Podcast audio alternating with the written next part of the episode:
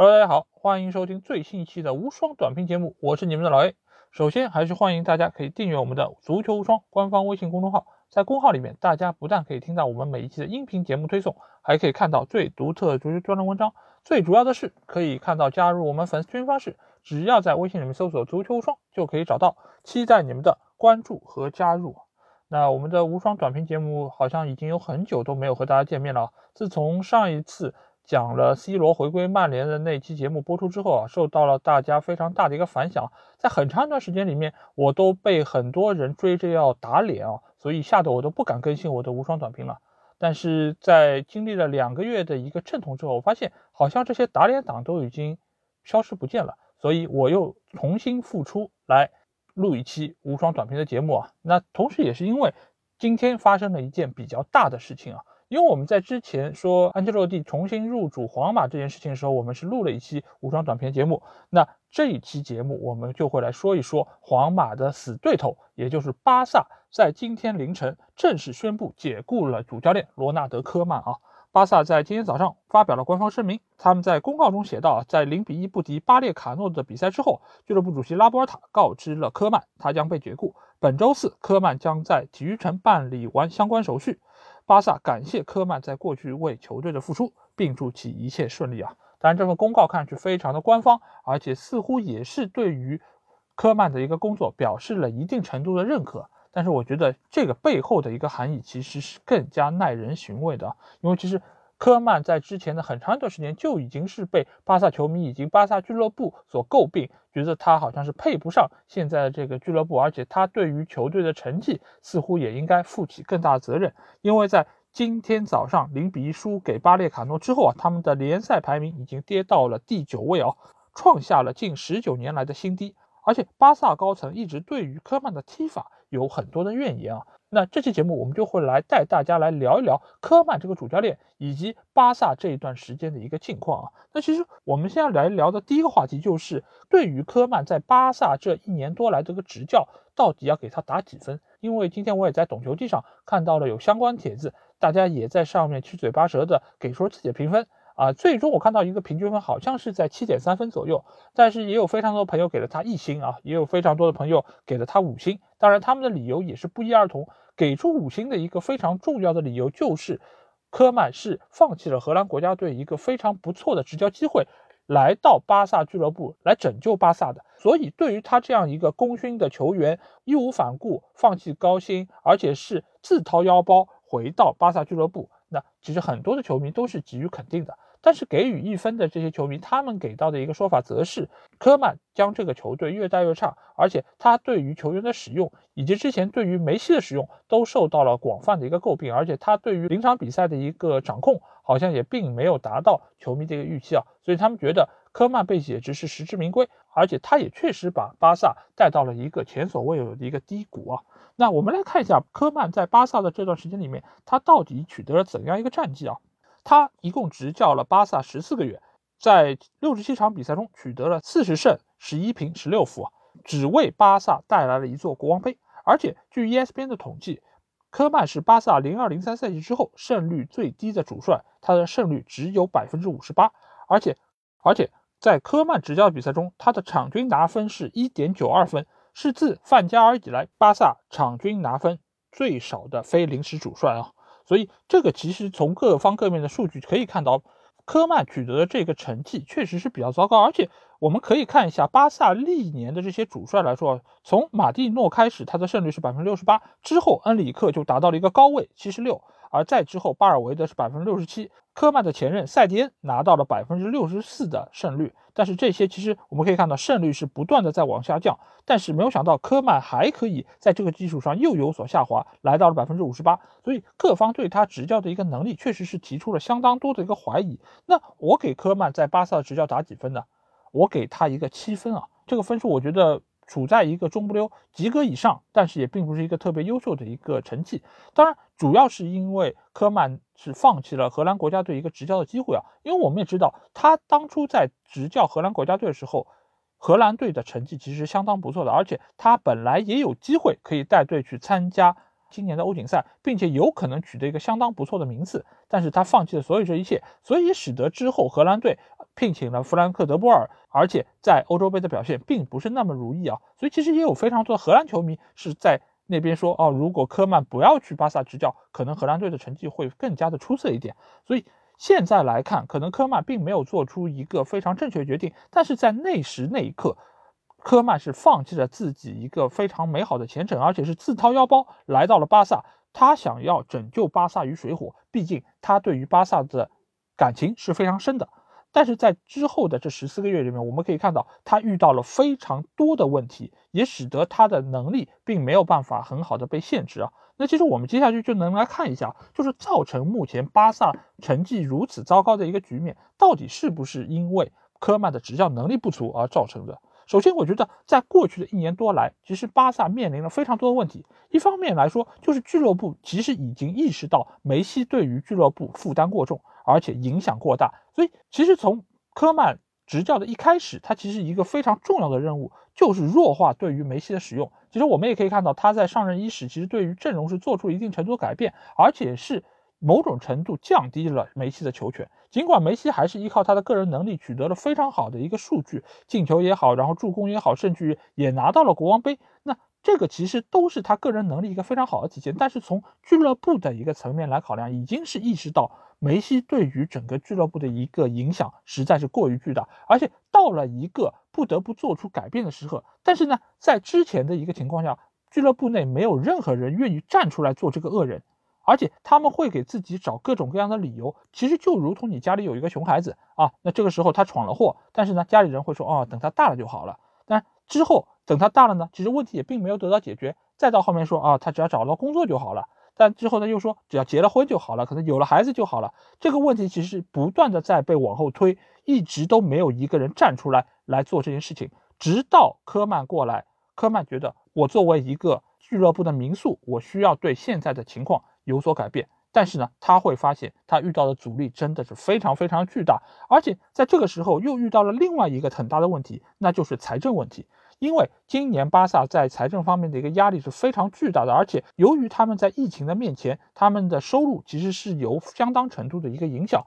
所以也使得他们今年的工资帽被压得非常的低，也最终造就了梅西不得不离开俱乐部。尽管梅西其实从一开始就是想要留在俱乐部继续为俱乐部打拼，但最后的现实就是梅西不得不离开俱乐部，只是因为财政方面的一个原因。而给到科曼的一个局面也并不比这个好多少，因为梅西尽管是走了，他是腾出了一定程度的薪金空间，但是现在的这个俱乐部，我们也可以看到有非常多的高薪低能的球员在中间，但是由于他们的薪水过高，其他俱乐部没有办法能够承担得起。而且他们的能力似乎也匹配不了他们的这个薪水，所以他们不得不在巴萨俱乐部继续耗着，以期待最后耗完这个合同。所以对于科曼来说，他对于这批人不满意，但是呢，他也没有办法去改变这一切，他只能不断的去挖掘新人，从年轻球员里面找一些可用的人才。但是呢，同时他在转会窗口上，他又没有足够的资金可以去引入自己想要或者心仪的球员。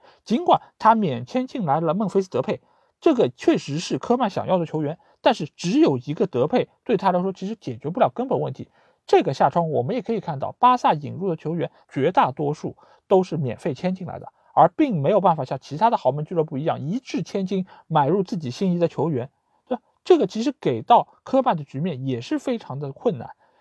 当然，这个中间也有科曼存在问题，比如一个非常重要的点就是他想要重整荷兰帮。因为原先他们中场核心弗兰基·德容在中场是有非常好的一个作用，而且他作为中场的节拍器，也能够掌控整个球队的一个进攻的节奏。而这个时候科曼到来，他也某种程度上寄希望于自己的老乡可以帮自己一把，所以孟菲斯·德佩来到了球队，而且在最后时刻他们又引入了吕克·德容。这个高中锋其实也是科曼想要某种程度上改变俱乐部打法的一个尝试，但是呢，这几个引入的球员，尤其是吕克德容，他的表现其实是非常的不尽如人意，所以某种程度上也让科曼对于球队的改造是遇到了一定的瓶颈。而在最后今天这场零比一输给巴列卡诺比赛中，某种程度上也是似乎明明有一股天意啊，就是孟菲斯德佩没有将点球打进，使得球队最终一球小负。啊因为我们也知道德佩是一个点球命中率非常高的球员，他去年在法甲的点球命中率是百分之一百，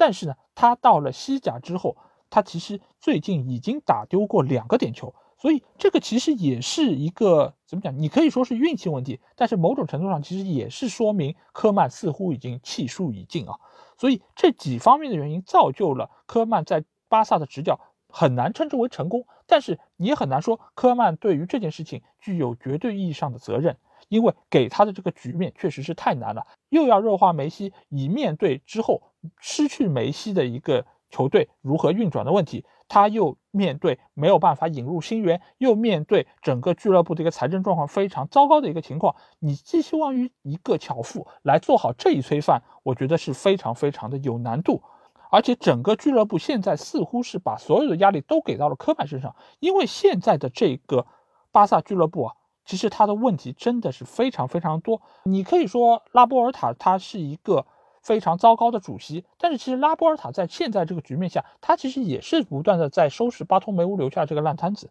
在这个情况下，每个人如果是坐在拉波尔塔这个位置上，我相信他们都会做出同样的决定，比如说放掉梅西，比如说这个时候炒掉科曼来面对球迷的压力，在这个当口换掉科曼，我个人觉得并不能算是一个非常合适的时机。但是呢，其实你在这个时候炒掉他和在之后炒掉他，或者说在之前一个月炒掉他，其实没有任何的区别，因为你再换一个新的教练进来，其实并没有办法改变球队现有的这些问题，因为这些问题已经存在很久，而且在很多年前就已经看到了往这个情况发展的一个大趋势，所以一切的一切都很难在短时间内改变。现在炒掉科曼，无非就是平息球迷心中的一口怨气和一腔怒火，所以。炒掉他和不炒掉他，在哪个时间炒掉他，其实都已经完全的不重要。能不能给球迷一个交代？我觉得短时间内可以给一个交代，就是炒掉他了。然后能够维持多长时间不清楚，因为下一任教练是谁，现在并没有官宣。尽管现在大家非常看好的是来自于巴萨原来的 DNA 中场核心哈维，但是哈维他对于现在的巴萨俱乐部真的能有这么大的作用吗？我们来试想一下，尽管哈维在卡塔尔取得了非常大的成功，给球队拿到了可以拿到的所有冠军，但是巴萨和卡塔尔的俱乐部根本不是一个局面，而且他们执教的难度所承受的压力也并不一样。尽管你是球队的 DNA，你是球队历史上最好的球员之一，但是球迷其实是非常短视，而且球迷是非常现实的。你如果没有办法把现在的巴萨带造一个新的局面，甚至于是打出非常漂亮的足球。他们也并不会容忍你很久，因为也有非常多的 DNA 教练遇到了同样的局面，所以如果哈维回来的话，我觉得他对于俱乐部很难有一个大的改变，而且现在的俱乐部也和当初有非常大的一个区别，因为他远不是当初的那个西超的两强球队了，而且俱乐部给到教练的资源以及支持，我觉得也远远不是当时的巴萨可以相提并论的，因为我们可以想一想，当时瓜迪奥拉带巴萨的时候。他得到是怎样待遇？他得到是克鲁伊夫的支持，他得到的是整个俱乐部的支持，他得到的是整个球迷团体的支持。但是现在的哈维回来之后，推开家门一看，家徒四壁，有的只是一批年轻球员，另外一批则是在医疗室等待伤情可以得到恢复的球员。而这些球员中有相当一部分，其实他们在能力上已经没有办法匹配巴萨这块招牌。所以你让哈维能够如何面对？如果哈维，但凡是他对于自己的职业生涯有一定的计划的话，我个人觉得他现在回来并不是一个特别合适的时机，而且对于他未来的执教生涯，我觉得也是非常大的一个打击。因为其实我们也可以看到，很多的球员转到教练之后，他的第一份履历其实并不是那么好看的，他们其实第一份工作并不是特别好。但是哈维他的起点已经非常高了，他已经现在是一个非常优秀的教练，所有人都觉得他是能够回来执掌巴萨的。但是你在巴萨处在这么样一个低位的情况下回来执教，真的对于你的执教履历是好的吗？当然，球迷肯定会说，你作为球队的 DNA，你作为球队的功勋，你就应该在这个时候救球队于水火。科曼不就是这么做的吗？但你们现在又是怎么来评价科曼的呢？所以我觉得哈维这个时候回来真的不是一个特别好的一个选择。同时，我另外想说的一点就是，DNA 现在真的是俱乐部一个好的选择吗？就是。在现在一个市场经济的环境中，其实实力才是证明你能力的一个最好的方式，而并不是说你的血液里流的是哪家的血，你流的是不是天龙人的血，你流的还是赵家人的血，其实一点都不重要。这个时候，你能不能把球队带好，或者说你是不是一个能够看菜下饭的主教练，对于现在巴萨来说才是更加重要的。所以，我是反对一切的 DNA 教练，因为球迷他对于 DNA 的一个容忍程度，其实真的不是一件好事情。为什么这么讲？如果球迷支持这个教练是因为他有 DNA 我才支持，那就是一种愚忠。但如果他们反对一个教练，就是因为他没有 DNA，就说明他们压根儿也不在乎这个主教练的能力。所以，我对于这件事情的看法是，无所谓是不是哈维，只要是一个能够来到巴萨的主教练，我觉得就应该给予他很大的支持。但是在技战术层面上，现在的巴萨确实是有非常多的问题。那我觉得最后要聊的一个话题就是未来的巴萨将会走向何处啊？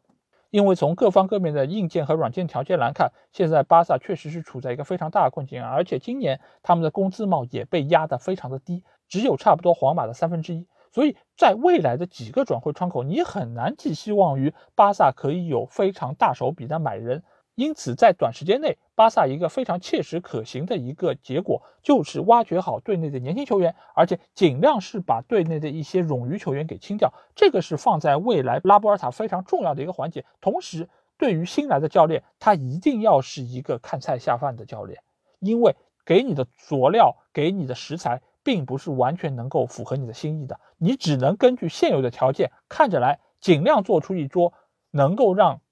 各方满意的一个大餐，所以这个才是相对来说比较切实可行的一个手段。而且就目前的一个大环境以及巴萨所背负的债务来看，巴萨在未来的很多年都可能没有办法拿到和大家预期一样的冠军啊，或者说成绩。所以我觉得，作为巴萨球迷，或者说对于一些中立球迷来说，应该是时候要调低一下对于巴萨的预期，因为巴萨很有可能已经和你们想象之中的那一个。梦一队、梦二队、梦三队已经有非常大的一个距离，不应该对他有过多的苛求，并不要觉得哦，我们来到第九，我们就没有办法接受你这个教练就要走人，因为足坛发生了太多太多次那种真香啊，对吧？那一个是千古奇冤啊，因为就在今天早上，莫耶斯的球队淘汰了曼城，对吧？他们在联赛杯中相继淘汰了曼联和曼城，所以我又无数次的看到了千古奇冤莫耶斯这样的话语出来，我希望。不要等到失去之后